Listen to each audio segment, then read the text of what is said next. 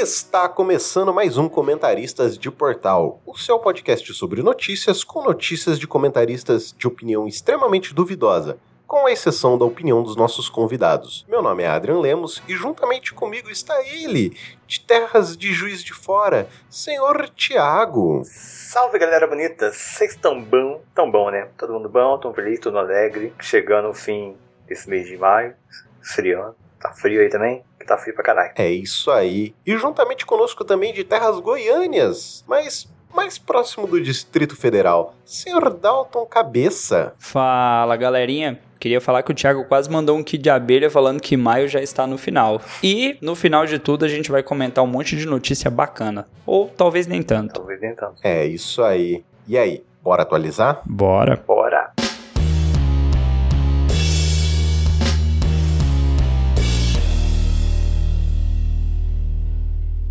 Chegando aqui no nosso bloco de atualizações, o Thiago no programa passado ele havia comentado sobre a Netflix, né, e, e, as questões de o Roger estar na Coreia a trabalho. E aí o Roger nos encaminhou um áudio que eu vou tocar aqui para vocês e logo na sequência a gente comenta. Olá pessoal, indo cedinho para a fábrica aqui na Coreia. Tava ouvindo o último episódio e ouvi o, o Thiago falar sobre a minha experiência, perguntar sobre a minha experiência Netflix aqui longe. Então, quando a Netflix começou a fazer a cobrança, eles mandaram um e-mail informando qual seria o núcleo familiar e quais aparelhos estavam nesse núcleo. O meu telefone e o meu videogame, que são. Só um pouquinho que vai ter o barulho do, do elevador agora.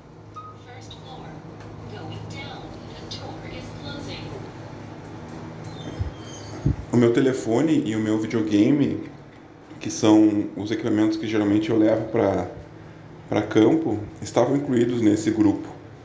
Então, por enquanto, está normal. Outro barulho do elevador.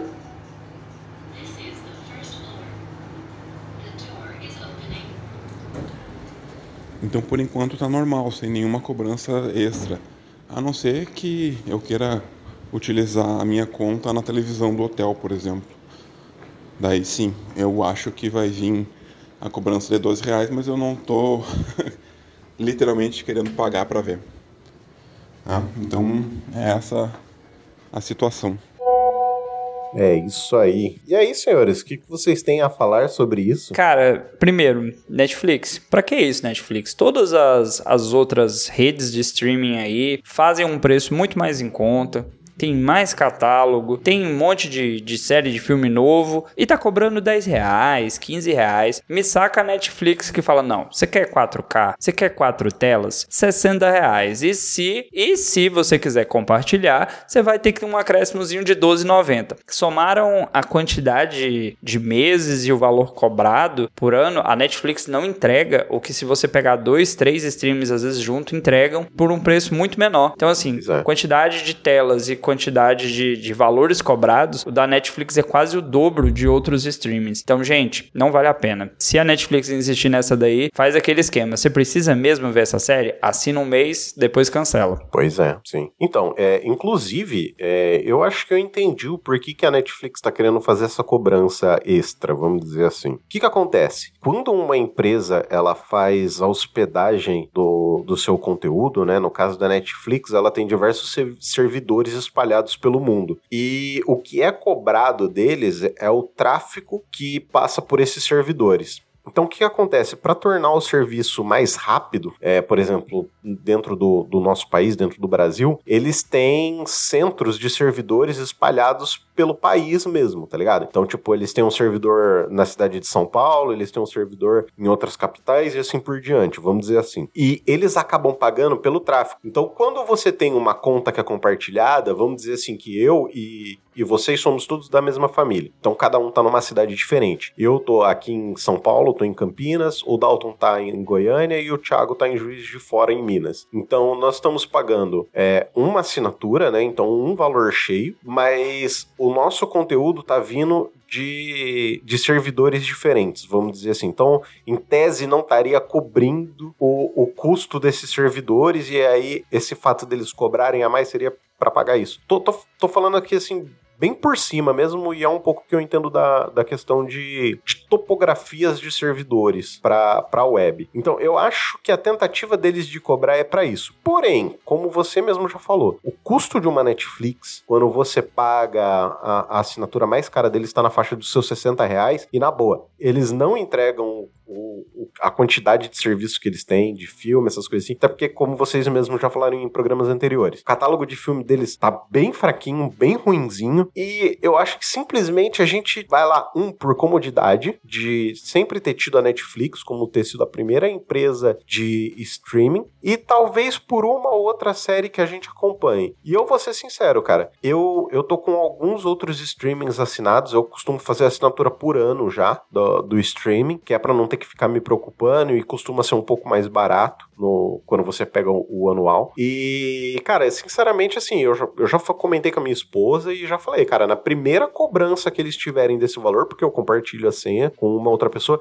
cara, mas vai ser no ato da cobrança, eu vou, eu vou cancelar a, a minha conta da Netflix. Se isso vai gerar prejuízo para eles ou não, cara, espero que a quantidade de pessoas suficiente que deixem de pagar a Netflix seja o suficiente para, inclusive, eles quebrarem aqui dentro do país. Inclusive, eu tinha lido uma matéria falando que a Blockbuster estava retornando ao mercado anos depois. E aí eu fiquei pensando, cara, imagina que seria brisa a palavra, mas imagina que louco se a Blockbuster entra no mercado de streaming e quebra a Netflix. Tan, tan, tan. Imagina que louco se isso acontecesse. Aí, Mano, ia ser do caramba. Ia ser case estudado pelos próximos 50 anos do pessoal tentando entender marcas e mercados. Eu acho improvável, mas não custa sonhar. E de novo, amiguinho, se você tá insistindo na Netflix, cara, pelo valor da Netflix, você assina hoje pelo menos três streamings de qualidade. Sim, exatamente. E eu não tô exagerando.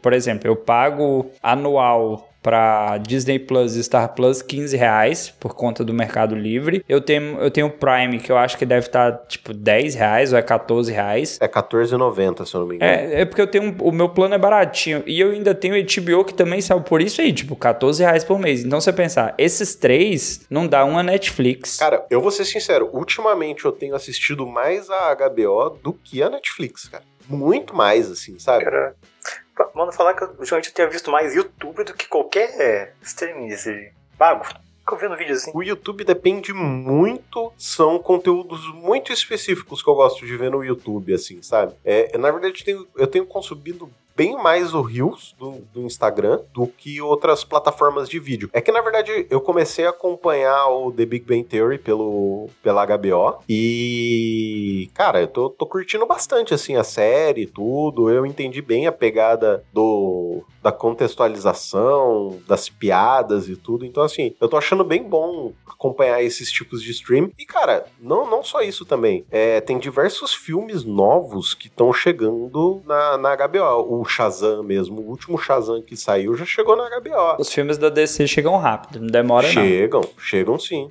Isso é verdade mesmo. Apesar de a, a DC ter um, uma qualidade duvidosa, extremamente duvidosa, Complicado. mas chega, chegam rápido, né?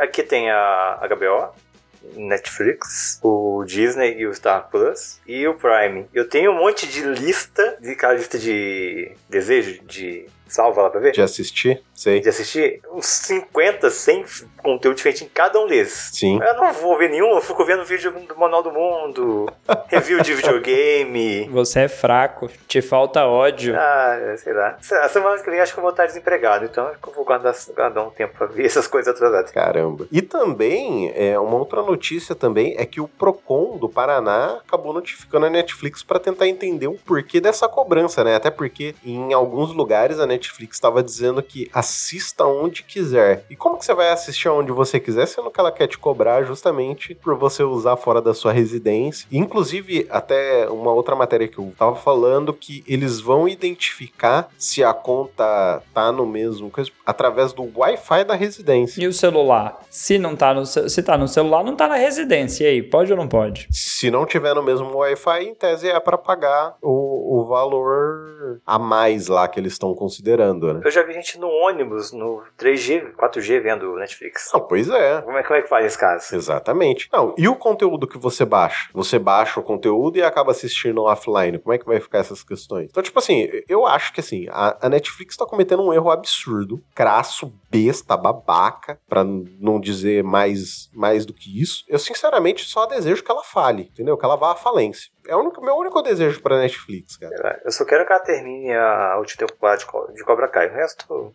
como é que foda-se? Cara, existe uma grande possibilidade de Cobra Kai ser terminado por outra rede de streaming. Ué, mas já tá no último, na última. Assim como eles, assim como eles fizeram com outras produções de outras empresas que, que haviam parado, por exemplo, entendeu? Por exemplo, tipo Lucifer. A, a série do Lucifer mesmo, ela ia parar acho que na terceira temporada, alguma coisa assim. Pois, teve até um final meio meia boca nesse meio tempo. Não, cara, é, sim, eles cagaram, velho. Tipo, não, não, não era necessário a última temporada, sinceramente, assim. Poderia ter acabado na temporada anterior, tranquilo, e só seguir a vida, entendeu? O próprio Cobra Kai, né? Sim, o próprio Cobra Kai também. Ah, é aquilo, né? Tá dando dinheiro, eles vão bater, cara. Isso é um fato. É, assim, Netflix é uma empresa que tá dando lucro, ou seja, eles não estão perdendo tanto dinheiro assim. Então, no meu ponto de vista, na minha visão, eles estão fazendo isso só pra ganhar mais dinheiro. Tipo, já entrou naquele ponto de, ah, vamos fazer o que a gente puder pra ganhar mais dinheiro possível. Então, acho que depois de tudo isso,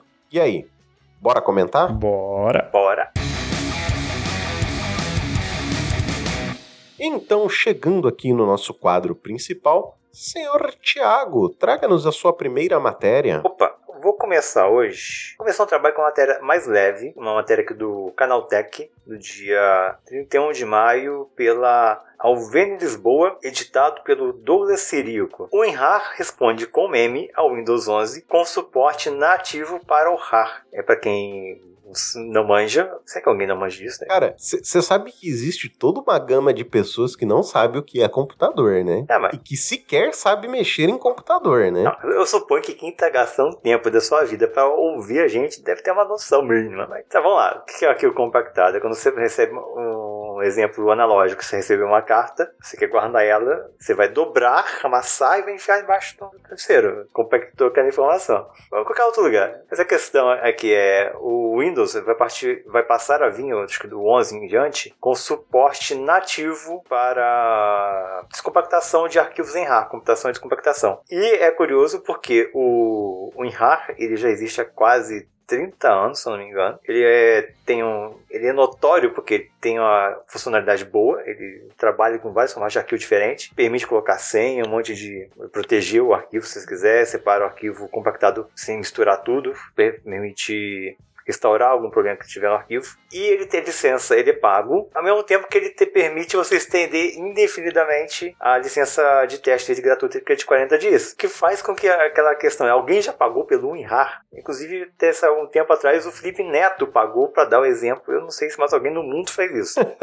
Mas eu acho que, que eles, não, eles não fazem isso por dinheiro, pô. É trabalho voluntário, né? Não, isso não é tipo TCC, conclusão de curso, que a galera jogou o programa aí e todo mundo usa de graça até hoje. Eu não sei. Cara, eu acho que não, cara. A, a WinRAR é uma empresa em si mesmo de, de desenvolvimento de software. Não, não. Isso aí deve ser trabalho voluntário, que esses caras não ganham dinheiro. Ninguém nunca pagou por isso, velho. Sei lá. Não, alguém pagou. Mas a questão é, tem, tem alternativas, né? Eu muitos anos já que eu não, por exemplo, não uso o WinRAR, Uhum, porque eu uso o Linux, ele tem uma ferramenta nativa dele aqui. sim. E tem a opção para o Windows que é o 7-Zip também, né? Sim, pro Linux também, viu? É o, ele também? Eu não sei. Eu, eu que venho aqui no, no. Quando eu instalo o Mint é o que fica, nem olho muito isso. Funciona, funciona bem, faz o que eu preciso. Mas agora com essa nova função do Windows, ficou aquela questão. Será que agora finalmente o WinRAR vai acabar? Mas aí também tem que. Não, não, ele não faz só essas funções, ele pode ter outras funcionalidades, funcionalidades também, né? Sim. Aí é ver como é que ele se adapta a esses tempos modernos. Cara, eu acho que assim, acabar, acabar, não. Até porque se não acabou até agora é tipo barata, saca? Não acabou até agora, não, não vai ser daqui 10 anos que vai acabar o, o WinRAR. Né. Mas, é, na verdade, assim, foi, foi que o Dalton falou, ah, WinRAR, TCC e tal. Eu acho que não é o carro-chefe da empresa. Manja, eu acho que o carro-chefe da empresa são outros produtos e o WinRAR tá lá porque, tipo, de vez em quando aparece um Felipe Neto pra pagar, então, tipo, é uma grana que pinga na conta da, da empresa a mais, tá ligado? Sim. É, eu acho que seria bacana se todos nós pudéssemos comprar ou utilizar softwares que não fossem piratas. Manja? Uhum. É, acho que dos últimos seis anos pra cá eu comecei a, a tentar ter essa mentalidade de ou utilizar uma plataforma open source, e nesse ponto eu sou ultra entusiasta do, do open source, eu acho uma comunidade super bacana, eu acho que criar softwares e hardwares de maneira colaborativa eu acho algo assim maravilhoso e eu tenho fugido o máximo possível de coisas piratas, saca? Então, cara, mas aí eu vejo uma outra situação. É... Quantas pessoas de fato no Brasil pagariam? Aí você pode pensar, ninguém. Mas e fora do Brasil? Sim. Que a gente vê muito como a cultura do latino-americano, tipo assim, dá pra usar de graça, não vou pagar. Exato. Mas se você for pegar isso numa cultura americana, europeia, talvez, a galera já vai ver naquela, pô, é tão barato, eu vou pagar porque é o jeito certo. Então, às vezes, a nossa visão de que ninguém paga é a visão do brasileiro, porque o brasileiro quer ser esperto em todas as situações. Porém, talvez em outros países, para não dizer países de primeiro mundo, porque de primeiro mundo só tem porque eles são mais velhos que a gente em alguns aspectos, né? Eu acho que a galera talvez pague, né? Não sei, tem que ver isso aí no puxar a nota, puxa o, puxa o imposto de renda, estão declarando direito que tá recebendo lá. Então, Dalton, mas isso foi um ponto que eu e o Thiago a gente levantou em outros episódios, que a pirataria no Brasil, principalmente de vídeo, caiu muito por conta da Netflix. Sim. Saca? Ela chegou com um preço muito baixo, com um catálogo na época muito bom, de muitos dos filmes que a gente gostava de assistir, lá na, na tela quente, no Domingo Maior, é, sei lá, quais outras. Não, não vou lembrar o nome agora pra falar. Temperatura máxima, vou te ajudar, coisa de velho. Temperatura máxima. Corujão. É, passavam assim, eram filmes que a gente gostava de assistir, estavam lá disponíveis por um preço irrisório. Tanto é que eu acho que nós reassistimos, nós assistimos e reassistimos muitos filmes que fizeram parte da nossa infância barra adolescência, né? Sim. Bota filme nisso. O Adrian é da época do Intercine, Thiago. Nossa, Intercine, caramba, cara. Coloca a musiquinha do Telecine. Telecine ou Intercine aqui, do sábado à noite. É, Intercine. Ele ligava pra escolher o filme do dia seguinte, relaxa. Cara, Ligava. Pô, você decide. Quem nunca? nossa, teve uma época quando começou a. Eu substituí a manchete a da Lucina Gimenez. Eu tô muito de cabeça. Rede TV. Rede TV, Rede TV. Eles tinham um programa no meio da tarde, domingo, que era, você ligava pra escolher du- duas opções de filme. E às vezes, na meio da roça, meu pai tinha um celular todo capinga, eu tentava ligar, cara. Coisa inútil. Só um detalhe aqui que eu esqueci de comentar, né? Que a manchete era sobre a reação memística do WinRAR ao anúncio da Microsoft que o Windows 11 vai ter é, é, suporte nativo pro formato RAR. Que eles postaram um meme no Twitter, aquele It's Fine, This is Fine, que é o cachorrinho na sala pegando fogo. Tipo assim, a empresa dando um recado, ah, tá tudo bem, tá pegando fogo, mas a gente sobrevive. Ou não. Ah, cara, é, é o jeito da empresa dizer que tá tudo certo. Tá tudo errado, mas tá tudo certo. Twitter é uma terra meio curiosa. Esses dias tava, voltando na pauta, a Blockbuster zoando a Netflix por causa da senha também, vocês viram, né? Não, não vi não, não, não vi não.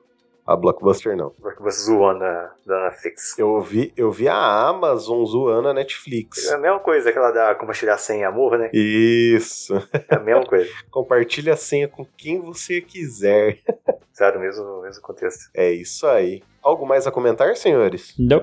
Senhor Dalton, traga sua primeira matéria. Então, ao contrário do meu amigo Thiago que trouxe a notícia leve, eu já vou vir com o pé no peito e eu vou trazer aqui uma notícia do Poder 360 do dia 30 de maio, que diz o seguinte: Lula volta a dizer que há narrativa criada contra a Venezuela. Então, não sei se os queridos ouvintes estão acompanhando a política nacional, mas o presidente Lula nos primeiros meses de governo, ele resolveu que ele quer falar sobre todos os aspectos políticos envolvendo todos os países tretados com o mundo. E na cúpula das Américas, né, o Brasil está recebendo, es- no caso, na semana da gravação aqui, final de maio, recebendo presidentes de várias partes da América do Sul e um deles acabou vindo aí que foi o Maduro. E o Lula tentou meio que passar um pano, dizer que o Maduro é vítima de narrativas, que o mundo está falando mal da Venezuela, mas que não é bem assim, que o grande vilão é os Estados Unidos e vai lá bate nos Estados Unidos de novo de graça. E meio que o Lula tentou dizer que o Maduro é um cara democrático, que a situação da Venezuela é um acaso e parte do que dizem é mentira. Só que isso não pegou bem nem entre os presidentes de esquerda da América do Sul, né? Você pega lá o, o Boric, ele foi lá e falou contra a fala do Lula, falou, olha, não é narrativa não. Tá todo mundo vendo que os direitos civis, né, estão sendo desrespeitados dentro da Venezuela. Isso gerou um grande desgaste totalmente desnecessário.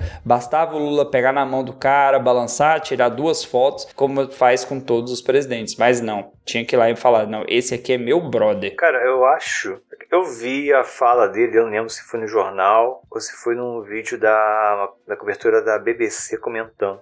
A fala do Lula em si, se tirar assim, pescar, que ah, é uma narrativa sobre a situação lá, é, é problemática. Mas o que ele falou faz sentido até um certo ponto, pelo menos, porque ele não, não Foucault fala só do Maduro, ele falou também da época do Chaves. Tem problema o Chaves, obviamente, mas tem também uma construção de um imaginário é, negativo desde o princípio sobre a, a gestão do Chaves e do Maduro na Venezuela. Tem problema, obviamente, mas também tem uma, uma vontade explícita da maioria dos governos alinhados com Estados Unidos, como estava o Brasil até ano passado, né? Você vê que o Biruliro tinha proibido, acho que o Maduro de pisar no Brasil. Uhum.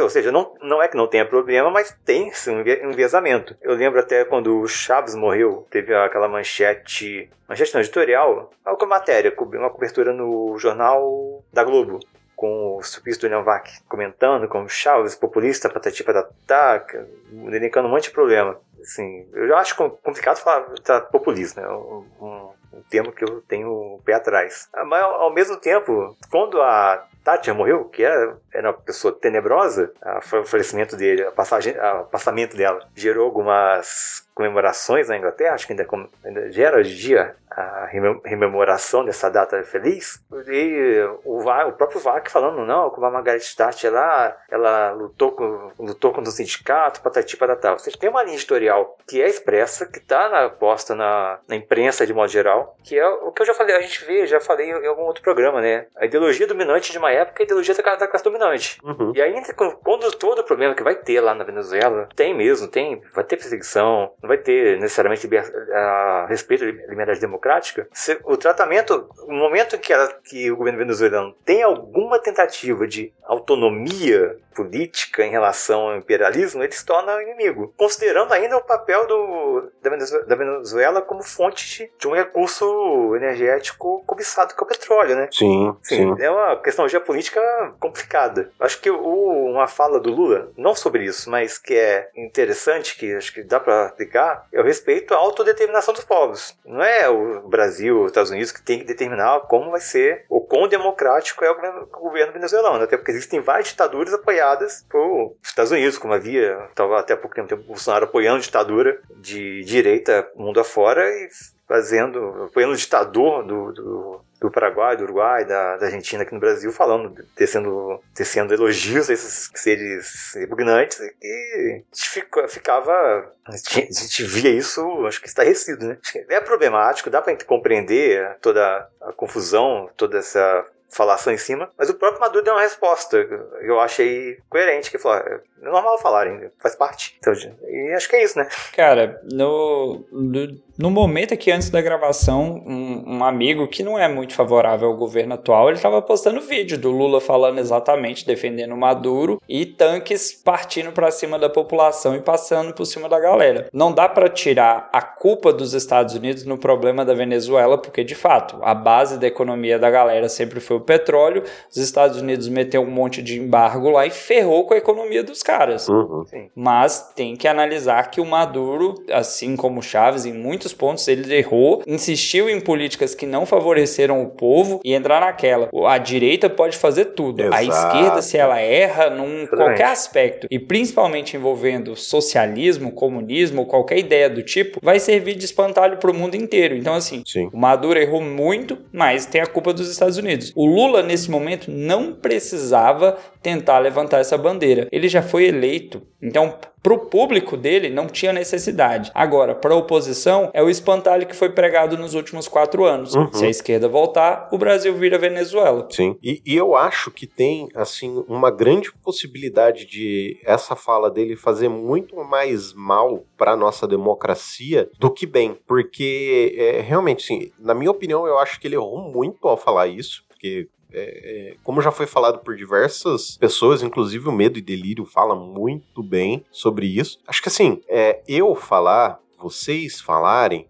é uma coisa, cara. A gente, apesar de estar tá aqui fazendo um programa, a gente é pequeno, tudo, é nosso pensamento, mas o presidente de um, país, de um país, primeiro-ministro de um país, me falar uma coisa como essa é, é um absurdo tamanho, tanto quanto a gente viu o, o Bolsonaro falando nos últimos anos, entendeu? Sobre diversos assuntos. É, então, assim, tenho medo de o Lula tá fazendo a mesma coisa que o Bolsonaro fez, sabe? Falando uma quantidade de merda que, cara, ele não falava. Tá meio gagá, né? Tá, tá, tá zoado. Tipo assim, ele não, ele não falava isso no, no governo 1 e 2 dele. Então, por que falar agora? Será que é porque a, a nossa noção ela foi ampliada por causa de quatro anos de um demente falando uma quantidade de absurdo na cada dia que passava, puxando um pouquinho mais a linha do aceitável e do inaceitável, entendeu? Então, assim, é, eu tenho um pouco de receio, porque assim, se esses próximos quatro anos a gente errar muito, cara, a gente vai entrar é, a gente não. Nós vamos entrar em uma posição de extrema direita barra direita que nós não vamos sair por pelo menos uns 12 anos aí, saca? Por pelo menos umas três eleições. Então, assim, é... eu entendo muita coisa do que esse governo tá fazendo, puxando o saco de liberal safado, entendeu? Porque eu acho que é uma tentativa de construção novamente da nossa democracia. Porque ela teve em xeque nos últimos quatro anos, nós quase perdemos ela no começo do ano. Então eu acho que é muito complexo e eu entendo esse governo ser mais liberal do que um governo social-democrata mesmo, entendeu? Apesar dos avanços, não seria nem avanços, mas o retorno de coisas que deixaram de existir nos últimos quatro anos. Então, assim, eu, eu não sei, cara. Eu tenho um pouco de receio de, de dar muito errado esses próximos quatro anos e nós voltarmos para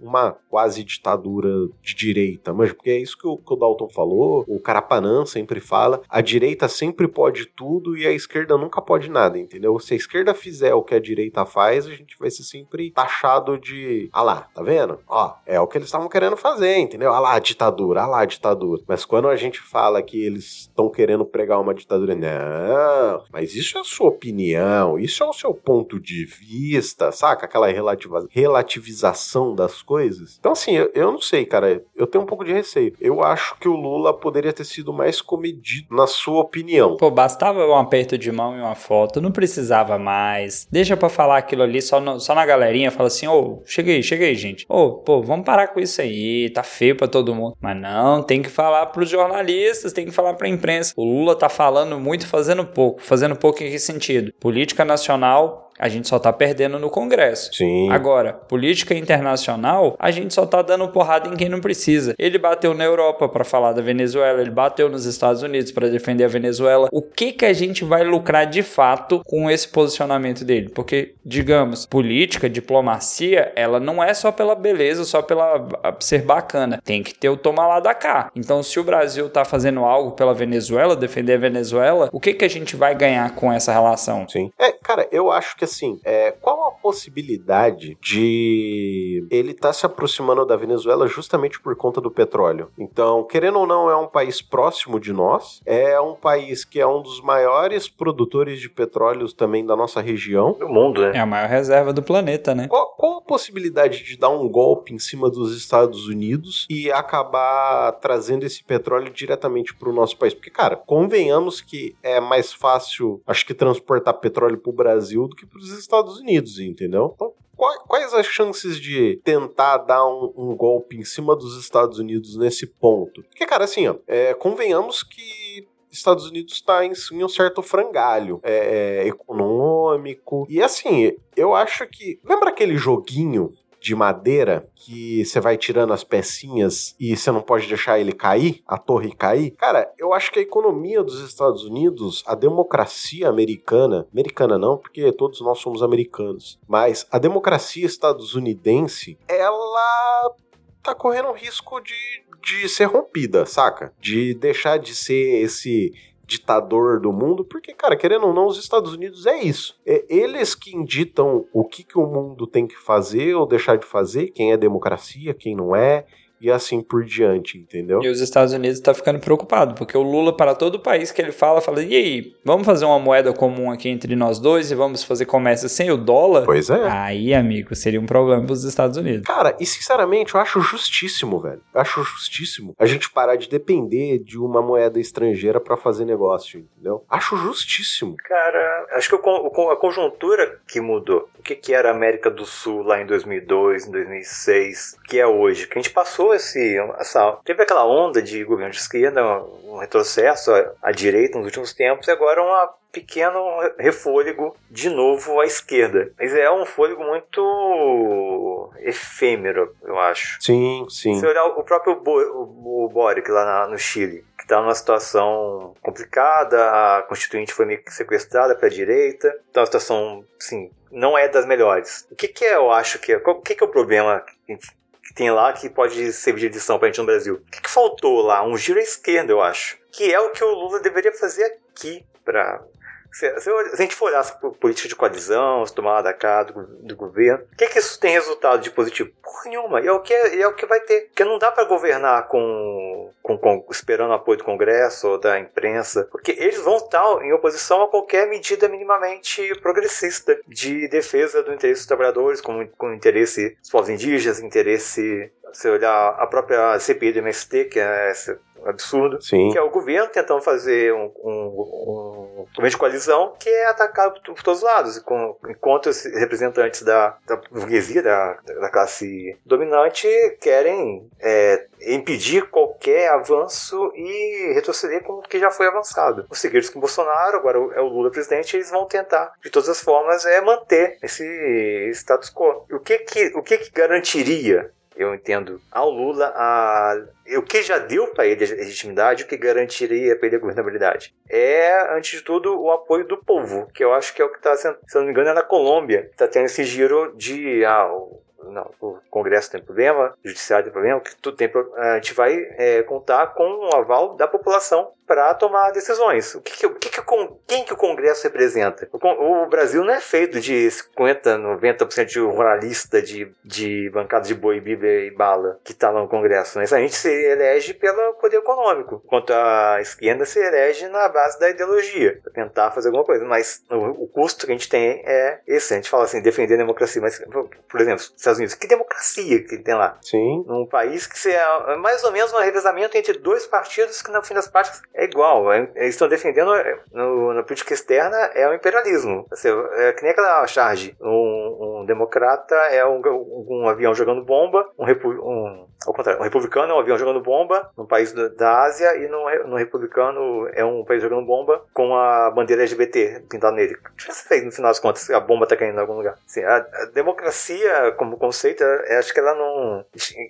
Enquanto a gente se prender nesse conceito da democracia burguesa, a gente vai estar tá a esse ciclo, né? Comunista. Eu tô muito com... eu comunista aqui. Falo, o que, que a gente resolve essa porra? É, pra mim é a revolução. E a revolução se faz com a... o povo tomando a rédea dessa porra. Viva a revolução. É, então, mas você sabe que eu tenho, eu tenho tido esse mesmo tipo de pensamento, cara. Porque assim, você vê aí um Orleans e Bragança. Nossa senhora. Quem, quem é esse cara? Quem é esse cara? Quem ele tá querendo representar? Príncipe herdeiro do trono, por favor. Não, cara, pelo amor de Deus. O troninho. Do trono imaginário, respeita. Eu tenho um trono aqui na minha. Lá da cozinha. O Brasil já deixou de ser uma monarquia há muito mais de 100 anos. Mas sabe, é, é isso, cara. Como que esse cara. Cara, o Sarney, como que ele ainda tá lá? O. O Collor, que foi caçado agora, cara. Finalmente custou, hein? Esse cara destruiu o país, roubou a poupança de muita gente e tá lá, brother. Sabe? Tava lá é... fazendo piadinha no Twitter com gente que falava. Né? Não vamos colocar só no mérito do cara de voltar. Vamos pôr a culpa no povo que continua elegendo esses malucos. Tudo bem, cara, mas aí é que tá. Como que esse cara ainda tá se elegendo? Por exemplo, uma coisa que tem começado a me incomodar na voz do Brasil. Cara, todo programa tem esse cara falando, tem esse cara emitindo opinião, tem o fulano de tal de direita, o Kim Kataguiri falando, tem o fulano de tal falando. Cara, são sempre as mesmas figurinhas falando. Agora eu me pergunto, as outras figurinhas não querem falar? Ou as outras figurinhas não são procuradas para falar? Ou será que é esse funcionamento, sabe? Mas, cara, tá sempre lá. Mano, é muito fácil você ficar ouvindo sempre um, um nome, um nome, um nome, um nome, um nome. E quando você vê aquele nome na hora da votação, você vai votar nele, cara. Você nem lembra o que, que ele fez, o que, que ele deixou de fazer. É. A, a, direita aprendeu a se comunicar melhor que a esquerda já tem alguns anos. Sim. Então, se você pegar esses políticos de direita, os caras sabem os espaços que eles têm que falar, sabe as frases que vão viralizar no WhatsApp, porque, cara, não adianta a gente pensar que é o Twitter. Twitter Twitter é microcosmo. Sim. Se você pegar a, a, massa, a galera vai se comunicar em Facebook, WhatsApp, e a direita se comunica melhor. Então os caras sabem o que, que o, o conservador de direita cristão, aquele lá que né, se diz o trabalhador, o pai de família, quer ouvir. Sim. Enquanto isso, a esquerda continua batendo na esquerda. Enquanto a esquerda bater na esquerda, você vai ter a gente discutindo que tem o um Maduro, mas a gente esquece de resolver um monte de problema que está acontecendo no Brasil ao mesmo tempo. Sim, sim. Então, e, e isso é uma treta, cara, porque muita gente está falando há, há muito tempo. É, a direita, ela simplesmente dá soluções simples para problemas complexos. E cara, para quem não tá preocupado com política, é cômodo você ouvir isso, entendeu? Você ouviu uma solução simples. Ah, a solução do, do problema de, de segurança é matar bandido, porque ele não vai mais roubar, sabe? Como aquela pessoa se tornou bandido? Por quê? Como resolver isso de uma maneira não agressiva, sabe? Como, como tentar fazer? Mas não, cara, agora você é um cidadão que, que não tá preocupado com política. Não vou falar um cidadão médio, cara, porque eu acho que isso é, é tirar muito a capacidade intelectual das pessoas e reduzir as pessoas a, a uma massa de manobra que muitas são, infelizmente, mas é, é, reduzir muito as pessoas a isso, sabe? E, e, tipo assim, cara, a pessoa que não tá preocupada com política, ela não tá preocupada com política. E se a pessoa der uma solução simples para um problema, cara, ela vai aceitar, vai abraçar e vai repercutir isso da maneira que ela acha correto, vamos dizer assim. Vai. Entendeu? No, no, nos quatro anos, até na eleição e nos quatro anos do Bolsonaro, eu discuti muito com um amigo meu de infância no, pelo Facebook que é uma noção que é que você falou, acho que essa ideia de que, ah, não, nem para direita nem para esquerda, a gente tem que votar pelo que é bom para o país. Tá bom, o que, que é bom para o país? Eu quero a educação pública com professores valorizados, ou eu quero a educação privatizada com o professor que recebe por hora aula e se ele for pode ser dispensado a qualquer momento. Pois é. Que são coisas completamente diferentes. Aí você vai dizer, o que, que é melhor? É, essa. E o status quo, o que, que ele diria provavelmente? Que é o melhor é privatizar. Fala,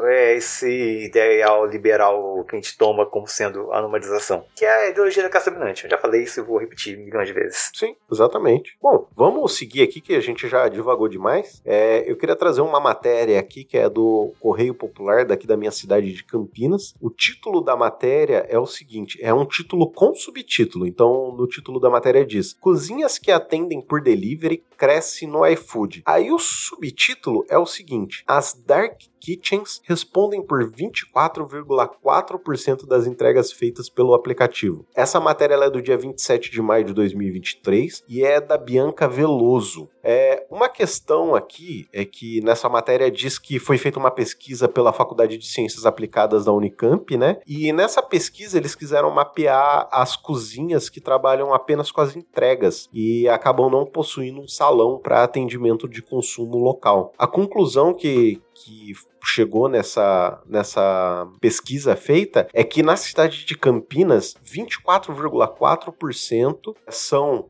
esse tipo de estabelecimento. Em Limeira, mais ou menos 22%. E na capital de São Paulo, são 35% de restaurantes que só possuem delivery, né? Só possuem a entrega. É, essa pesquisa ela foi coordenada pela Mariana Piton e pelo Diogo Timóteo da Cunha, mas uma coisa que eu achei interessante é que o segmento alimentício que domina essa modalidade de restaurante é o setor de sobremesas. Isso pelo menos aqui em Campinas, que eles pegam uma fatia de mais ou menos 31,8%. E os produtos mais consumidos normalmente são açaí, sorvete, bolo, essas coisas assim. Por que, que eu trouxe essa matéria? Primeiro que eu achei esse subtítulo, As Dark Kitchen, um título completamente canalha, para não dizer outra coisa, porque, cara, quando você ouve falar dark, você tá se remetendo a alguma coisa é, que não é boa, que não é legal. O submundo das cozinhas. Exato, saca? Então, tipo assim, ah, então quer dizer que só porque um restaurante não quer atender a pessoa ali, tipo, ela, ela, é sombria, saca? Tipo, uma dark kitchen é uma cozinha sombria, vamos dizer assim. É, um outro ponto, essa matéria ela foi escrita com base em uma tese de mestrado da Mariana, que a tese de mestrado, o nome é o seguinte: Percepção de riscos e intenção dos consumidores sobre alimentos e serviços de alimentação. Essa tese tem 154 páginas e em momento algum ela faz menção a esse termo completamente grotesco, entendeu? Vai ter link para quem quiser dar uma verificada na, na, tese de mestrado dela, tá aberta, tá liberada. E aí eu queria ouvir de vocês o seguinte: o que, que vocês acham, primeiramente, desse ponto de começar. Eu acho que isso há 20, 30 anos atrás era impensável a gente ter é, restaurantes que só trabalham com entrega. E o que vocês acham sobre essa nomenclatura de Dark Kitchens? E assim, tá estourando, porque eu tô vendo essa nomenclatura ser usada em mais lugares. Eu tava olhando no Google tentando descobrir a origem de Dark Kitchen quando começou a estudar isso. Você segue aí, cara? Então vamos lá. Então, é, aqui na minha região eu já tô bastante acostumado com essa ideia de restaurantes que trabalham apenas com delivery então, muitos nomes famosos aqui da cidade, que não são estabelecimentos de rede, obviamente, mas que entregam produtos de qualidade, não tem loja física. Ou às vezes até tem a loja física para um produto ou outro. Você vai lá e faz uma encomenda, questão de doce. Você pega um bolo no pote, uma coisa, mas não tem um, um espaço com mesas, um local para você ficar, para você ser atendido, porque não é a proposta. Eu entendo que para um comerciante, às vezes ele tem que colocar um espaço ele ir atrás de uma autorização do bombeiro, um alvará, ele fazer todos os trâmites legais de ter que contratar funcionário, uniformizar, uma questão de estética da loja, aumenta no custo, o que vai acabar sendo repassado no valor do produto. Então, trabalhar apenas com delivery, ele faz uma embalagem bacana, ele faz um produto com um, uma qualidade superior e ele acaba vendendo mais. A ideia do Dark Kitchen, eu, eu não sei que isso é coisa, isso parece coisa de, da galera de marketing que quer fazer um nome diferenciado para um, um segmento, Sim. mas não para dizer que é uma coisa boa, só para tipo assim, olha, isso. isso. essa cozinha aqui que não é aberta para o público, que não tem acesso, para quê, cara? Fala assim, trabalham apenas com delivery. Pronto. Cara, é, então assim, eu não sei quem começou com esse termo. Galera de agência, saca? hein? Mas eu acho ele um termo extremamente canalha. Sabe? Extremamente canalha, cara. Porque é você tentar Manja, tipo, pô, quantas vezes a gente não viu esse termo ser utilizado pro povo negro, tá ligado? Porra, cara, como racismo mesmo, manja? Então, tipo assim, cara, por quê? Por que tentar utilizar uma nomenclatura dessa ou tentar trazer esse tipo de coisa, sabe? Pô, eu, juro, eu não consigo entender, cara, eu não consigo entender. É, é aquele, é o lance das piadinhas, Adrian. É assim, a, a pomba branca é da paz, a galinha preta é da macumba, a inveja branca é uma coisa boa. Assim, as pessoas é, é no, pode ser até no, na, na, piada, o tom de piada. Mas a partir do momento que você coloca, tipo, Dark Kitchen, quem vai ouvir isso aí não vai pensar que é uma coisa boa. Não, é o submundo das cozinhas. Exato, sim, sim, sim. Exa cara, é exatamente isso. Foi exatamente isso que eu pensei quando eu vi. E agora, será que assim, pensando nesse momento assim, será que fizeram isso para gerar hate? Porque, cara, a gente tá comentando aqui, tá ligado? Então, tipo assim, é, não que a gente seja muita coisa, mas é, é um termo que, tipo assim, ah, vai, vai gerar impacto, então as pessoas vão compartilhar, mesmo que elas não, não concordem com isso, então elas vão compartilhar para poder é, gerar mais acessos, sabe? Mas, pô, gente, 2023, sabe? Oh, tá na hora da gente começar a mudar nossa mentalidade e, e tentar arrumar jeitos de trazer mais pessoas com consciência, entendeu? Tentando fazer o mundo de um lugar um pouquinho melhor. Cara, eu tava olhando aqui no chama matéria do G1, que é de junho do ano passado, se eu não me engano. junho de 2022, falando sobre, a, a, sobre Dark Kitchens. Fala aqui que elas bombaram, funcionaram muito na época da pandemia, que ajudou a manter alguns lugares abertos, e descreve aqui por serem cozinhas chamadas também de cozinhas fantasmas e por se é, funcionar apenas com delivery, né? Você falou. Ah, mas aí que tá. Cozinha fantasma, cozinha fantasma, beleza. Cara, Cozinha fantasma. Fantasma é uma coisa boa? Mas eu acho que o conceito aqui é de que é algo que não é acessível pro cliente. Cara, você pega o aplicativo, você pega o aplicativo, vai lá e compra. É acessível pro cliente. Você só não tem um lugar físico que você vai para comer. Mas é isso, você não vê a cozinha. Tipo, qualquer restaurante, a maioria aqui. Eu consigo ver a cozinha. Quando você vai comer, quando você vai comer, você não entra na cozinha, cara. A última coisa que você olha é a cozinha. Mas é visível tem a. A maioria tem a, a, a opção uma janelinha, um vidro que você consegue ver o preparo do alimento. É uma opção que eu tenho se eu vou numa pizzaria, num barzinho, numa pastelaria aqui em Juiz Fora, por exemplo. Acho que nessa, como eles colocam aí, que não tem, não é, não tem opção. Nem por ser delivery e não ter, porque não, não tem uma loja física para o consumo no lugar. Cara, mas existe um endereço, existe um, um CNPJ. E assim, segundo o Código de Defesa do Consumidor, e até para se abrir uma cozinha, você tem que ter um endereço e ele tem que ser aberto ao seu público, vamos dizer assim, se a pessoa quiser entrar lá para ver como é preparada a comida, eles são obrigados a deixar a pessoa entrar. É claro, com todos os aparatos. Ninguém faz isso. É. Ninguém entra na cozinha, entendeu? Ninguém vai. Na boa, eu trabalhei em shopping por um bom tempo. Você já viu uma cozinha de restaurante de shopping. Nenhuma, né? Melhor não, hein? Na moral, o dia que você vê, você nunca mais vai querer comer naquele lugar. É nojento, velho. É nojento. Então, assim, se as pessoas vissem, as pessoas não comeriam. Agora, assim, um lugar desse é nojento. E ninguém vê, e todo mundo come, e não é associado a uma coisa ruim, saca? Eu entendo completamente o seu ponto, Thiago. Mas, cara, eu acho muita canalice. Queria deixar só um último registro aqui parem de usar termos em inglês se existem palavras em português. Concordo. Coloca cozinhas do submundo, cozinhas secretas. Pô, bicho, pra que isso, cara? Deixa o tio Sam pra lá, pô. Tem tanta palavra bacana no português. É muito publicitário de São Paulo, né? Tem, sobre o termo Dark Kitchen em si, eu não sei se eu vi muito essa percepção que você teve de ser tão problemático. Eu achei era um negócio. Entendi como ser oculto. Eu não fiz essa leitura de ser dark, de associar com, com negro no sentido racista. Ter errado, né? É porque, na verdade, o termo o, o, a gente tinha a associação do termo dark com negro no Star Wars, né? No, é, o lado sombrio da força. O Dark Force, ou o lado negro da, Side da força, né? Que eles falavam. E aí, com o passar do tempo, trocou de, de negro para sombrio. Então, assim, pelo menos eu fiz essa associação direta por conta de eu ser um grande fã de Star Wars, entendeu? Uhum. Bem, olhando aqui também na coisa do G1, fala que é, normalmente são galpões preparados para cozinha, mas que gera problema com vizinhança, por causa de barulho, que é, não tem estrutura para receber motoboy. Assim, eu não sei como é que funciona em São Paulo, né? Aqui tem alguns lugares que funcionam só como entrega. Tem a pizzaria aqui perto e tem uma rede de pastelaria que tem uma loja física que atende no centro e tem a que prepara o delivery, que é outro bairro que é só para entrega, não tem como pedir. Sim. Acho que é quase esse mesmo conceito. Né? É, pode ser. Eu acho que é isso, né, pessoal? Queria que seja. Senhor Tiago, traga-nos a sua próxima matéria. Tá. Eu vou trazer pra gente uma matéria aqui do DW, do dia 26 de abril de 2023, pelo Felipe Lichterbeck. Lichterbeck que é o Brasil deveria ter orgulho do MST.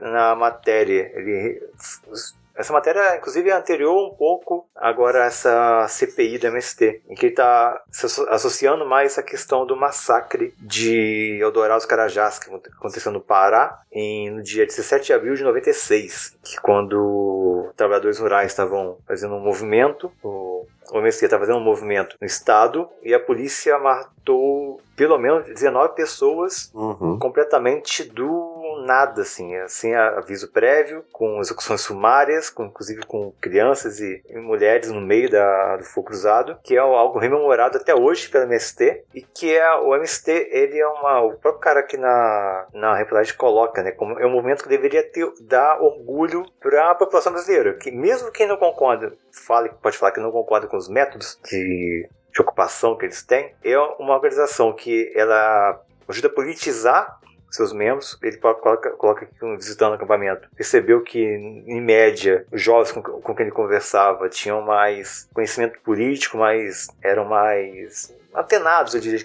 com, a questão política no país. Ao mesmo tempo que o MST existe porque há uma distribuição, uma discrepância gigante na distribuição de terra no Brasil. Se eu não me engano, o Brasil é o país com a pior distribuição de terras possível que existe. 1% dos proprietários são donos de quase 90% das terras agricultáveis que a gente tem, enquanto a maioria absoluta, que são em quantidade de pessoas, tem 10%, que são os pequenos produtores. E ao mesmo tempo que se a gente for ver quando surge o MST lá na próxima agora do fim da, da ditadura militar, no momento que, a, que se lutava pelo direito pela democracia e que é fruto também de uma resistência à exploração gritante que a gente vê do trabalhador no campo, porque é o cara que às vezes é empregado em condições que a gente viu diversas vezes né, nesse programa aqui que a gente está estão vindo, de escravidão, com situação na água, escravidão, é situação de salubre, de salário miserável, em que a pessoa quer a opção de ter uma terra para si, para viver, para ter o seu próprio sustento, para não ter que se sujeitar a condições degradantes que a gente vê de trabalho, que vão compor boa parte da, dos, dos, membros do MST e que é, consegue com, com nas, nas, regiões, é, nos assentamentos, nas, nas fazendas desapropriadas, produzem alimento de qualidade, barato, orgânico. O MST é sabidamente o maior produtor de arroz orgânico da, do país, acho que da América Latina, se não me engano. E durante a pandemia tiveram várias ações de solidariedade, de fornecimento de comida para pessoas em situação de, de fome, de rua, e que é vilipendiado por políticos, pela imprensa, gente vê esse absurdo que agora a CPI MST com o canalha daquele o ministro Bolsonaro, que graças a Deus me fugiu, esqueci o nome daquele corno aqui agora, do Salles, lembrei, infelizmente, Carlos Salles. E eu vi um vídeo dele falando lorota na CPI, se for, como se fosse qualquer exemplo de moral. Pois é. Enquanto é, é um, algo que a gente deve, deveria ser repensado, porque a, a concentração fundiária do Brasil não é algo normal, não é natural. A gente tem, há essa tendência na naturalizar. Não, eu sou dano que eu comprei para te patatá. Cara, vai é, sinceramente, é, a pessoa, essa concentração é fruto de 300 anos de colonização, de violência no campo, de aquisição pela força, de grilagem, de tomada ilegal de terras públicas, de tomada ilegal de terras de pequenos produtores, que vai gerar essa, essa população campesina que só quer trabalhar e viver e que é demonizada nas TVs, na, na TV de modo geral. Acho que um destaque positivo ainda é a representação deles na novela que está agora em cartaz, que é o Rei do Gado, que ainda, ainda é positiva, eu acho. O, o Thiago, eu em sala de aula fiz a, a seguinte analogia. Tava falando de Revolução Francesa, falando ali quando começa a Revolução, o povo tomando tudo dos nobres, do clero e tal. Eu falei, vamos lá, se eu pegasse aqui uma parcela da turma que tem dinheiro e redistribuísse todo o dinheiro com todo mundo, isso aqui seria uma coisa boa ou ruim? No primeiro momento eles pensaram, não, pega, vai pegar o meu dinheiro e vai distribuir com os outros, é ruim. Aí eu falo, tá, vamos lá, vamos pontuar. Tem cinco alunos aqui, cada um tem um milhão e o restante da turma, cada um tem um real. A gente vai pegar o dinheiro de todo mundo e vai redistribuir para que todos tenham a mesma quantidade. Isso é bom ou é ruim? Aí a galera, ah, pera, isso é bom. Aí eu falei, pra quem que isso é ruim? Pro rico. Quando a gente pensa no movimento do MST, quando a gente pensa na questão do marco temporal, quem tá contra essas situações são latifundiários. Exatamente. É gente rica, é gente que já tá com 10 gerações no Brasil só de exploração de capital. Ninguém, ó, amiguinho, você que tá ouvindo, ninguém fica milionário, bi, bilionário, milionário vou dar um desconto. Bilionário trabalhando. Ninguém ficou bilionário fazendo tudo certinho como é para ser. Sim. Se o cara tem dinheiro demais, ele explorou alguém, ele explorou um grupo, ele explorou uma situação. Isso é, é a realidade do nosso país. O MST tá aí para provar que tem terra a rodo no país que não tá sendo usada. Mas mas por que, que não vai para frente? Porque quem financia campanha de deputado é fazendeiro, quem financia o agro aí que tá botando dinheiro na TV e tudo mais é fazendeiro. Então essa galera tem dinheiro demais. A CPI do MST, os caras que estão à frente delas foram patrocinados suas campanhas por grandes fazendeiros. É cara que produz arroz que tá contra o MST, porque o MST produz arroz. Então não adianta a gente achar que, e de novo entra naquele problema, a direita pode tudo, a esquerda não pode nada. Tem gente dentro dentro do MST que é, é, picareta? Tem. Que vai lá, entra no movimento, ganha um lotezinho e vende aquele lote. Mas não é a maioria. É uma parcela pequena. E essa parcela queima. Por quê? Porque a esquerda não pode nada, a direita pode tudo. Exatamente. E sabe quem fez reforma agrária, cara, no, no, nas suas terras? Foi um país extremamente comunista chamado Estados Unidos da América. Exatamente. Entendeu? Cara, é, um, é um país extremamente comunista que fez reforma agrária. Olha que coisa. Se reforma agrária fosse ruim, você acha que esse país comunista chamado Estados Unidos da América teria feito? Duvido muito. Tem sempre aquele bonito que fala: por que, que no, nos Estados Unidos não tem MST? Mostra o cara com uma arma. E não, não foi por causa que tem uma arma, não. É porque já foi feita a reforma agrária. Pois é. Você não tem ó, o campesinato desprovido de terra porque eles distribuíram a terra. Pois é. Tem o problema que essa terra foi roubada dos, dos indígenas de lá, mas aí. É, mas, cara, isso é um outro ponto que É outro entra ponto. na questão, inclusive, do marco temporal aqui no Brasil, que, cara, é, É. é- Cara, sinceramente, esse marco temporal seria pra gente simplesmente fazer assim, ó. Acaba o país, não existe Brasil. A gente sai todo mundo daqui, volta todo mundo pra Portugal, entendeu? Va- vamos encher Portugal de gente. Devolve tudo isso daqui pros indígenas, que ainda estão aqui, que, que, que ainda possuem a, a fisionomia do, do indígena tradicional. Cara, vamos abandonar tudo isso daqui, porque, mano, eles já estavam aqui antes da gente chegar, saca? Aí me vem o corno com 60 anos de idade e fala: Não, mas minha família tá aqui há três gerações. E a família do indígena que tá aqui há 200, 300 gerações não conta? Só, só conta a sua, o corno? 10 mil anos, cara. Não, não, o, o Adriano tem que levar em consideração que o índio não é mais índio, pô. O índio usa celular, o índio tem televisão, É claro, pô, o né? índio tem É. tecnologia, ele não tá vivendo lá igual um pré-histórico caçando, pescando e coletando. Não pode, pô. Como assim o índio, o índio tem roupa? Então, mas aí é que, ah, mas aí é que tá. O, o- os indígenas aqui, o- os ameríndios que nós tínhamos aqui, eles dominavam tecnologia, entendeu? A tecnologia do sol, da lua e das estrelas, eles tinham pleno domínio, entendeu? Os incas, os maias, eles conseguiam dominar a forja, É, cidades de- com um milhão de habitantes, pô. entendeu? Coisa que não tinha na Europa. Cara, eles tinham um domínio absurdo. O único problema deles foi não ter descoberto a pólvora antes, nem mesmo o, o chumbo para conseguir produzir munição e ter dominado plenamente a, a travessia de massas, tá ligado? Pra chegar na porcaria da Europa e matar todos aqueles europeus malditos, entendeu? Então, assim, esse foi o único problema. Os europeus eles conseguiram se desenvolver e criar uma tecnologia superior, bem entre aspas, fazendo aspas com as mãos aqui, entendeu? E conseguir sair de onde eles estavam para outros pontos e levar a tecnologia deles, entendeu? O modo deles de vida. Deles, da China, né? A pólvora que veio da China. Eles não colonizaram. Pois é, então, então assim, é, é muito complicado, é muito complexo, eu entendo perfeitamente. Eu acho que o MST é. Eu já tive essa visão sobre o MST de que era um bando de gente só querendo se dar bem. Ah, Mas quando eu passei a conhecer mais sobre o MST e o MTST também, o movimento do sem teto, cara, eu passei a ter um- uma grande admiração pelo, pelo movimento, sabe?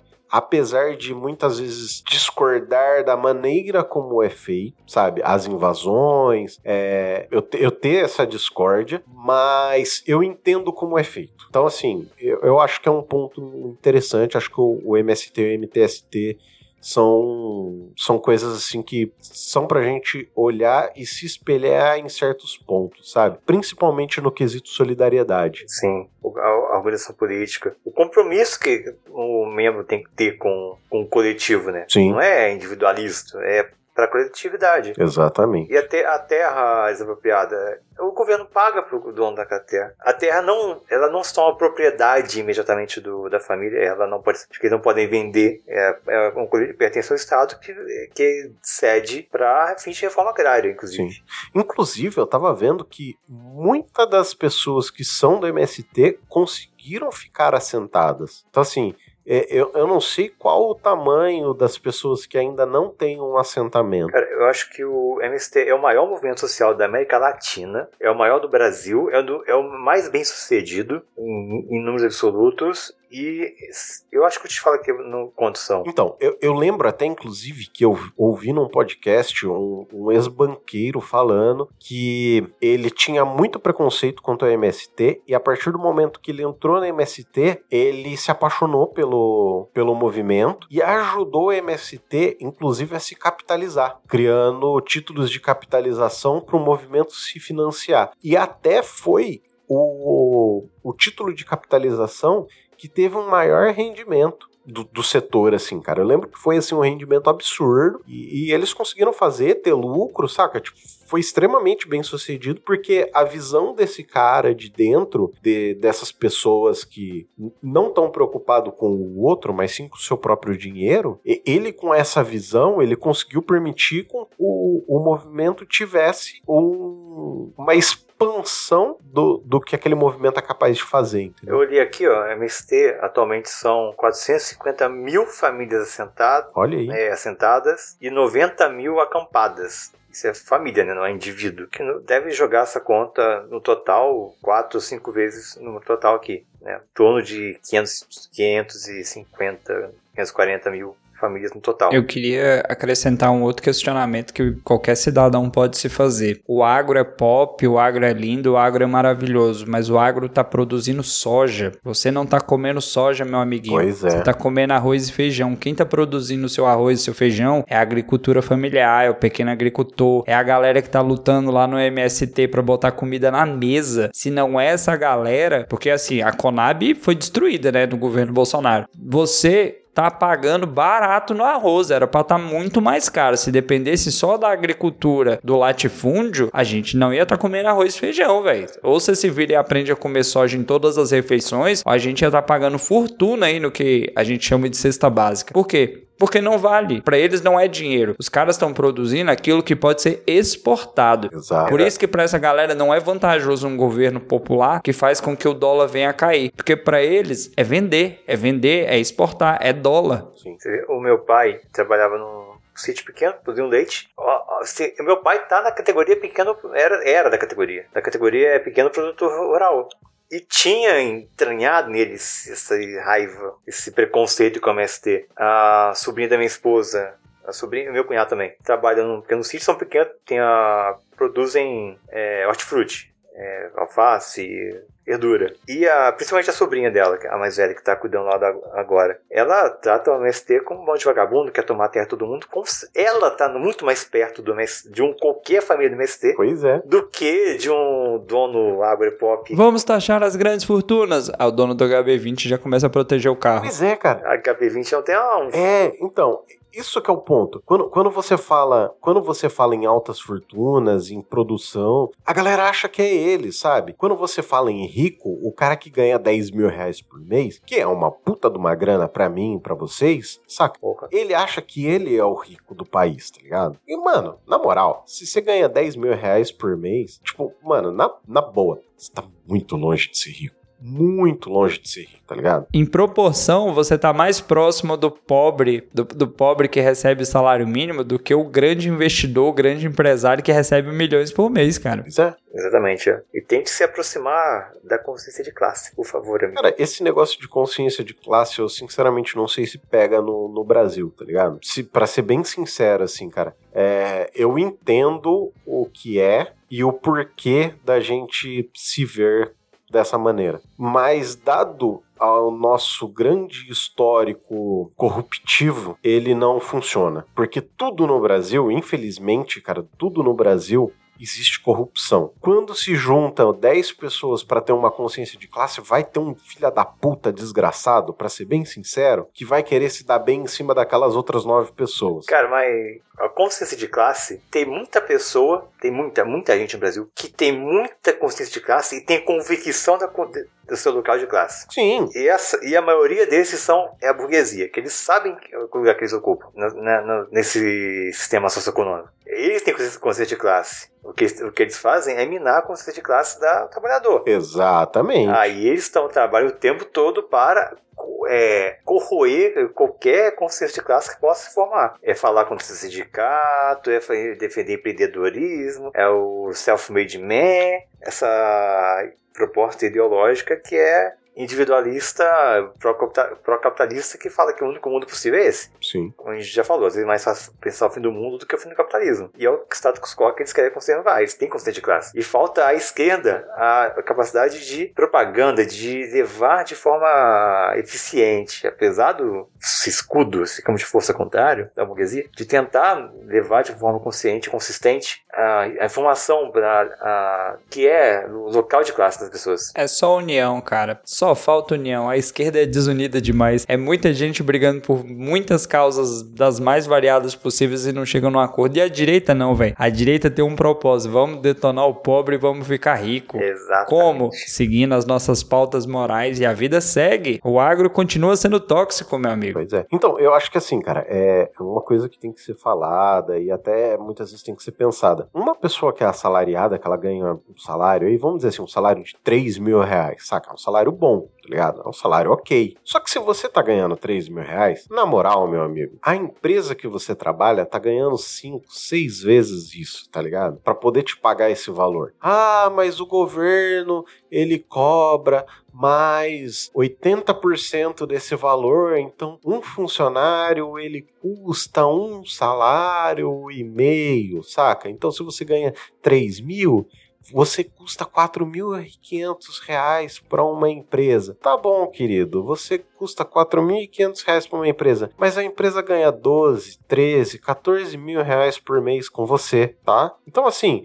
não isso não significa que todo mundo tem que abrir a sua própria empresa e todo ser o seu CEO de MEI, tá ligado? Não é isso. Mas tenha plena ciência de que você estando naquele, naquele naquele posto, ganhando aquele salário, alguém com certeza vai estar tá ganhando muito mais do que você para poder te dar aquele valor. Porque é aquilo, o único lugar aonde você não tem, é, vamos dizer assim, como que eu poderia dizer? Não é pensando em lucro, tipo, seria uma ONG, tá ligado? Onde você vai e trabalha e eles não estão pensando se vai ter lucro ou se não vai ter lucro, entendeu? Não sei se, não sei se vocês conseguiram entender a minha posição. Uhum. É, é, aquele lance, eu, eu vi num um podcast, os o Mosqueteiros podcast, o, o Evandro tava contando a história de que ele foi numa, numa loja, ele precisou imprimir um documento, e chegando lá a moça falou assim, olha, para abrir o pendrive é dois reais. Aí ele, não, mas é porque eu não tenho aqui o dinheiro total, não, não tinha moeda, não aceitava Pix nem nada. Ele falou: olha, eu preciso imprimir o documento, o documento tá no pendrive. Ela, ah, moço, não tem como mandar por e-mail? Ele falou: não, tá no pendrive. Ela, ah, mas eu não posso abrir o pendrive porque custa dois reais. Ele falou: moça, o patrão não tá aqui, ele não tá vendo. Às vezes o funcionário tá empenhado em proteger o bem do patrão. A única coisa que você tá fazendo, amiga, é teu patrão trocar de carro todo ano e viajar com a família sempre que ele quer. E você vai lá na CVC, vai parcelar em 10 vezes e ainda vai viajar para perto de casa. Sim, exatamente. Então não adianta a gente achar que você tá ganhando bem, o patrão tá ganhando. Ah, mas o patrão tem o risco. E se ele não quer risco, vira funcionário público. Olha que legal. Pois é, exatamente. Ainda é arriscado, eu acho.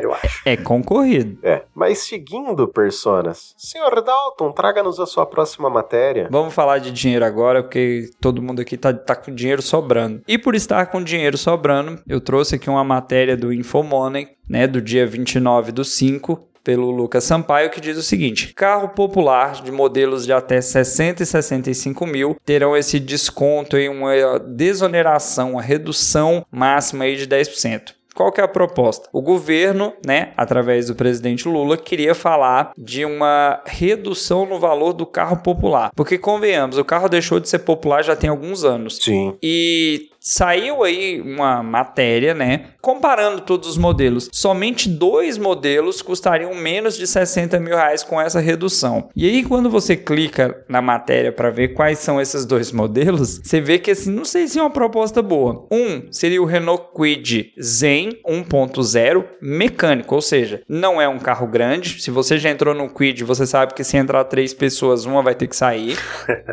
Ele é um carro 1.0, que é assim, Se você tá embalado na descida, coloca o máximo que o carro vai dar, porque na subida vai cair para 70. E ele ainda ia sair por 60 mil, que é 59.590. Isso aqui é preço de à vista. E o outro carro é o Fiat Mobi Like 1.0 Fire, que tá saindo aí quase 60 mil também, coisa de 100 reais para 60 mil. De novo, é um carro 1.0, é um carro pequeno, é um carro seco, que a gente fala, né? Antigamente o povo falava que é o carro pé duro. Obviamente, hoje em dia tem que ter airbag, tem que ter ABS, porque isso aí é, é legislação. Mas algumas montadoras, aí você, amiguinho que é liberal safado que defende o capitalismo, algumas montadoras falam: olha, para baratear o carro a gente vai ter que tirar o airbag. Ou seja, a gente vai ter que te colocar nessa lata de sardinha, nesse carro feito de plástico, sem a única proteção que vai salvar a sua vida em qualquer batida. Não, pois é, cara. É, assim, até alguns anos atrás, alguns bons anos atrás, acho que há mais de 10 anos já, existia um canal chamado Canal do Otário. Uhum. Cara, era um excelente canal. E eu lembro que ele fez um cálculo do valor do Gol, se eu não me engano. Era um, um Gol, uma geração tal lá. E os cálculos que ele faziam era que o carro ele era produzido aqui no Brasil e exportado para o México. Sim, eu lembro disso. E eu lembro que o carro carro, para ser exportado para o México, ele era obrigado a ter todas as normas de segurança internacional,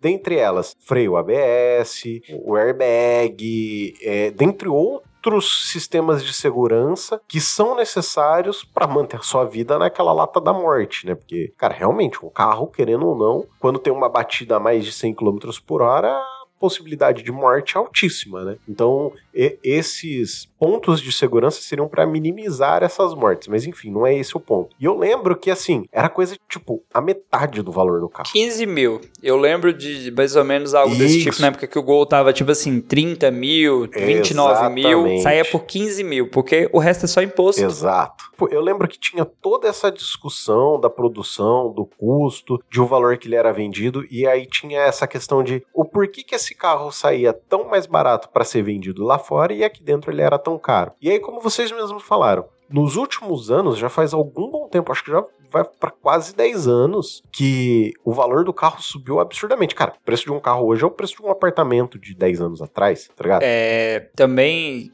notícias atualizadas, o preço do carro em quatro anos, e não necessariamente eu vou pôr na conta do último governo, mas nos últimos quatro anos ele dobrou. E a pandemia, sabe Deus o que, que aconteceu? Parece que a Covid pegou foi nos carros aí.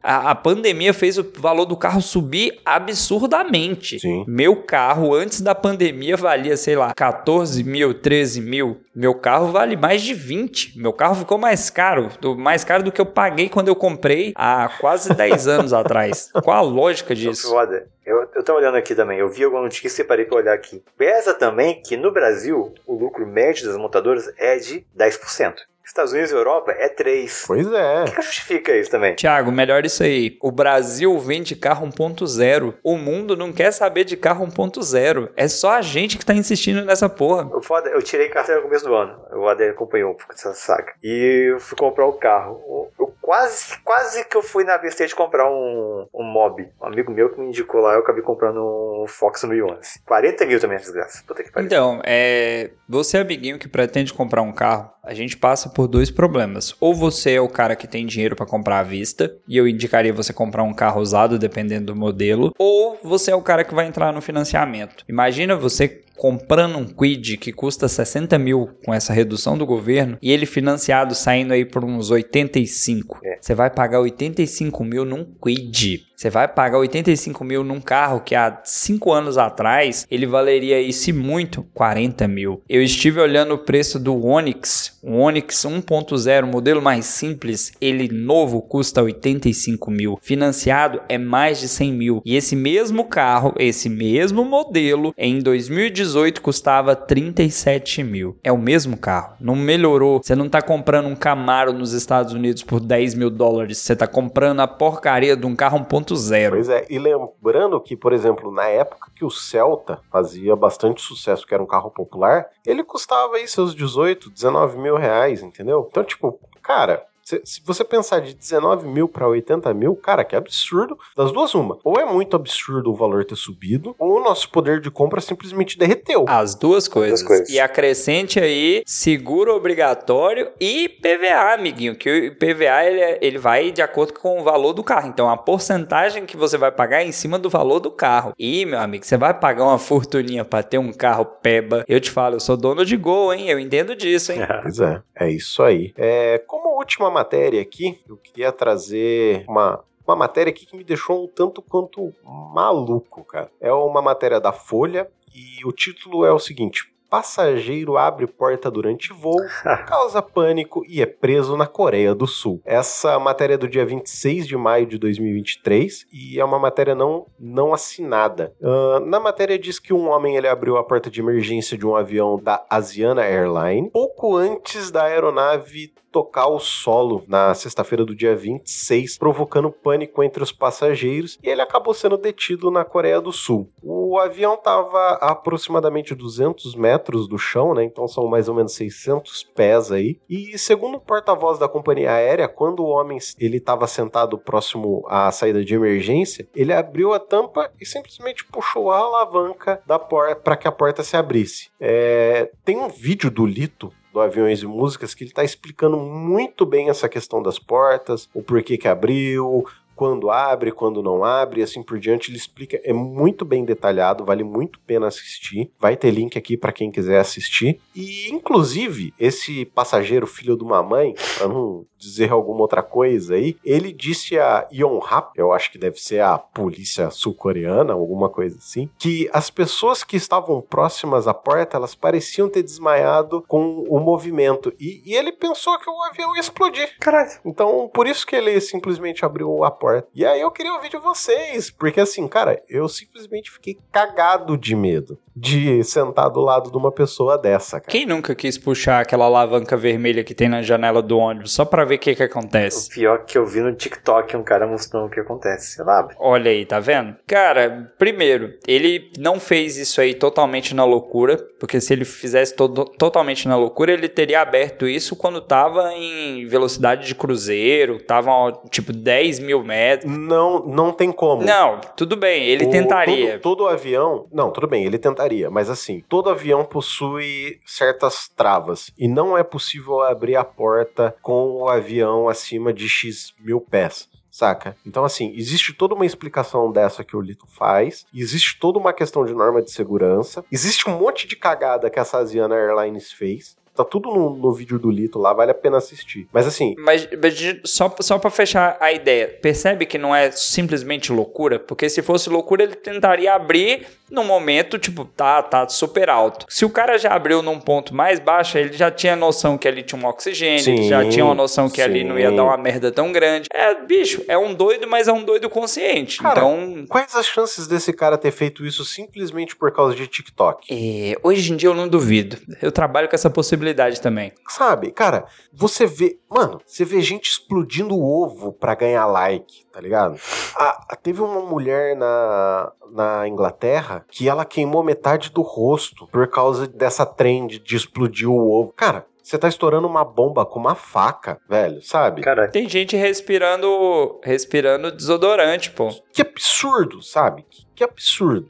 Tipo, cara, as pessoas estão ficando malucas. Elas não estão sabendo lidar com esse negócio chamado rede social. A gente ainda, assim, eu não vou dizer que eu sou a pessoa que mais sei lidar, não, mas. Cara, eu consigo ainda deixar o celular longe de mim e fazer alguma outra coisa, manja, algum outro trabalho manual que, que não dependa da minha atenção do celular, sabe? Mas, cara, essa galera tem, tem uma galera que não consegue, que simplesmente não consegue. Nem pra ser dragado pelo avião, o cara não prestou, né? Você já pensou? Ele abre a porta, dá aquela dragada nele e joga ele longe. Lost. Você chegou a ver o vídeo? Eu vi o vídeo do ângulo que mostra só o vento e a galera nas cadeiras, tipo, balançando. Então, tem um outro vídeo de um outro ângulo que dá pra ver que a porta ela não abre 100%, tá ligado? Tipo, ela só abre um pouquinho. E só esse pouquinho é o suficiente pra fazer essa loucura do vento, tá ligado? Imagina o piloto. Então, senhores passageiros, estamos nos aproximando do seu. Começa a sacudir a porra toda. Ele sente um tranco no volante, né? Ele sente um É. tranco no volante. Foi, "Ih, o pneu Puxa furou, gente. Caramba, é isso aí. Algo mais a acrescentar, senhores? Creio que noite. Evitem pegar aviões com pessoas que têm tendência a se jogar. Cuidado, hein, gente. Isso aí. E não tenha medo de voar de avião, tenha medo do avião cair apenas. Cara, eu já tive mais medo de avião, cara. Hoje, assim, eu sou, sou bem tranquilo, cara, quanto a isso. Assim, não, não tenho mais medo de voar. Inclusive, é, fui ah, no ano passado viajei para Foz do Iguaçu com a minha esposa, né? E, e, cara, eu sempre fui a pessoa que cagada na hora do voo, tá ligado? Grudava a mão no, no banco da frente, dava aquela travada e, e vamos que vamos. Ia, ia cagadaço, assim. E no último voo, cara, eu tava de boaça, assim, tranquilão lá, curtindo o voo. E minha esposa tava morrendo de medo, cara, morrendo de medo, tá ligado? Tipo, inverteu a questão. Coloque uma coisa no seu coração. Você não é tão especial e não é por isso que o avião vai cair. Tem outras pessoas nele também. É. Exatamente. Vai cair por causa do cara que tá do seu lado, não por causa de você. I- i- imagina o- uma viagem que, tipo a do Roger, né? O cara foi parar do outro lado do mundo. Só- Cara, eu acho que deve ser extremamente de boa, cara. Não, é seguro. Por mais que deve ser o quê? Um voo de, de 10, 12 horas aí, tá ligado? Mas assim, e- ele chega numa certa altitude que tem tão pouco ar do, do lado de fora, cara, se torna extremamente de boa o, o voo, saca? Uhum. Então assim, eu não sei não, cara. O que são 450 toneladas de aço voando? Não é nada, pô. A mil quilômetros por hora. Eu, fico- eu acho que é, é mais seguro viajar de avião, qualquer viagem de avião, do que eu indo pra escola aqui fim de tarde de carro. Com certeza, cara. Isso, estatisticamente falando, com toda certeza. Mas então, pessoas, seguindo aqui para o final, se você quiser comentar conosco, mande-nos um e-mail, esta forma de comunicação extremamente arcaica. Você pode mandar um e-mail para comentaristas.pod@gmail.com. Também siga-nos no Instagram e no Twitter como comentapod. Inclusive, no programa anterior tivemos a senhora Thaís Kisuki do Midcast, né? Personas. Aí, ilustríssima, ilustríssima participação da senhorita Thaís. Espero que ela retorne mais vezes para gravar conosco, quem sabe, né? Vocês me seguem no Twitter como arroba Adrian Lemos. Sigam também o senhor Roger Manrique no Twitter e no TikTok como roger.manrique, fazendo altos conteúdos de eletrônica e hackers e certas coisas. E o senhor, senhor Thiago, onde as pessoas te encontram? É, como sempre, podem me encontrar no Twitter, TikTok e Instagram, como arroba tutoriano. No TikTok não tenho postado nada, no, no Instagram mais stories de comédia e no Twitter é qualquer coisa aleatória. E me sigam, no- e sigam o ComentaPod Instagram. E, si- e sigam, ouçam o ComentaPod quando chegar a mil ouvintes. Eu vou criar um OnlyFans para vocês me ajudarem a me sustentar agora que eu estou desempregado. Isso aí. Sigam também a, a senhora Natani Félix no Twitter como Nani Félix, Félix com X, e o senhor, senhor Dalton. Cara, se você não tiver muita coisa pra procurar, se você não tiver uma celebridade pra seguir, procura lá Dalton Cabeça. KBSA, tanto no Twitter quanto no Instagram. E se você quiser um podcast novo, se você quiser uma informação diferenciada, procura o podcast de cabeça na história. Já tá no Spotify, tá chegando nos outros agregadores. Eu percebi que não é tão simples quanto parece jogar pros outros agregadores, mas eu tô aprendendo. Já tem um primeiro episódio, Muito bom. Provavelmente no- na data de lançamento desse episódio que nós estamos gravando, já terá o segundo episódio lançado. Ouça, comente, deixe lá a sua opinião. A gente está gravando para chegar ao máximo de pessoas possíveis. Isso aí, personas. Temos um programa? Abemos. Sabemos, temos o programa. Programinha. Então, nós ficamos por aqui. Aquele grandíssimo abraço. Até o próximo programa. Tchau, tchau. E tchau, tchau. Tchau. Vida longa e próspera. Ué, Tem atualização? Tem, tem só o áudio do, do Roger Manrique. Maio já está no final. Se quiser comentar que o Procon. Já extras. Já foi pro extras. quiser comentar que o Procon resolveu comer o cu da Netflix, por enquanto. Senhor Tiago, traga-nos a sua próxima matéria. De novo, gente. Eu vi que o Dalton tem uma trouxe uma parecida com uma minha aqui. Aí eu vou. vou tem uma que eu tô guardando tem um tempão, não sei se eu falo ela. Re- Relaxa, se tiver alguma parecida aqui, a gente troca. Já junta as duas. A gente comenta. Não, essa, essa eu, eu tenho uma, duas aqui que são políticas e uma outra que são mais de boa. Já junta as duas, porque ó, a gente já tá com quase uma hora de gravação, tá ligado? É que se eu for pegar isso que eu acho que vai dar pano pra manga. Pode ser, pode ser. Pode ser? Porque aí a gente faz mais uma só de cada um e fecha. Beleza, aqui. Vai dar ali mais ou menos uma hora e meia, uma hora e quarenta de gravação.